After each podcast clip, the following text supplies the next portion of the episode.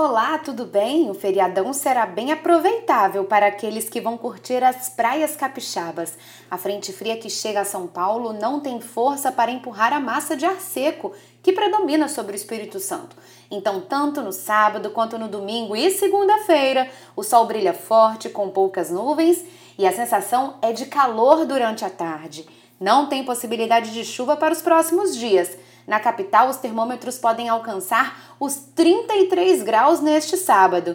E para você ter mais informações sobre o tempo no Espírito Santo, fique ligado na programação da TV Vitória e da Rádio Jovem Pan. Bom fim de semana e um excelente feriado!